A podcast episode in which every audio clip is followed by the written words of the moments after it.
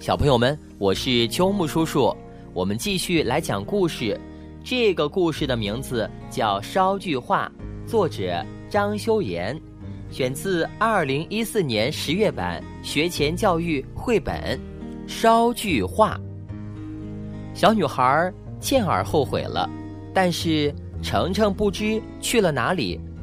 倩儿请求风儿捎句话给她，轻轻的风儿裹着这句话飞了起来，滴溜溜在空中转啊转。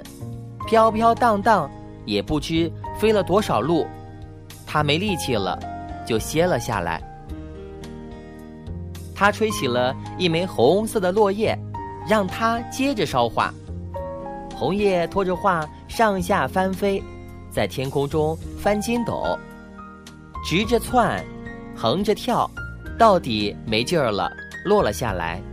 他将这句话托付给了一片羽毛。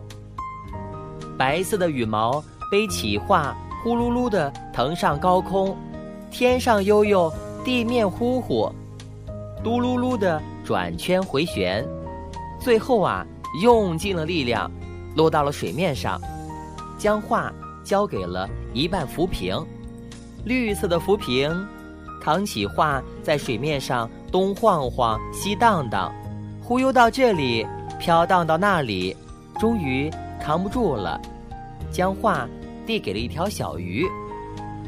乌黑的小金鱼含着画，扭动着身子，使劲儿的游啊游。它有的是力气，一个劲儿的四处寻找。程程正在小溪边哭鼻子呢，忽然发现一条小金鱼游到他面前，扑的吹了一个气泡，气泡冒上水面，噗的。一声炸开了，那句话就响了起来。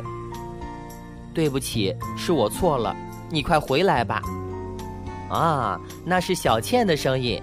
小程程高兴地跳了起来，大叫了一声：“我不生你的气了！”飞快地跑着去找小倩去了。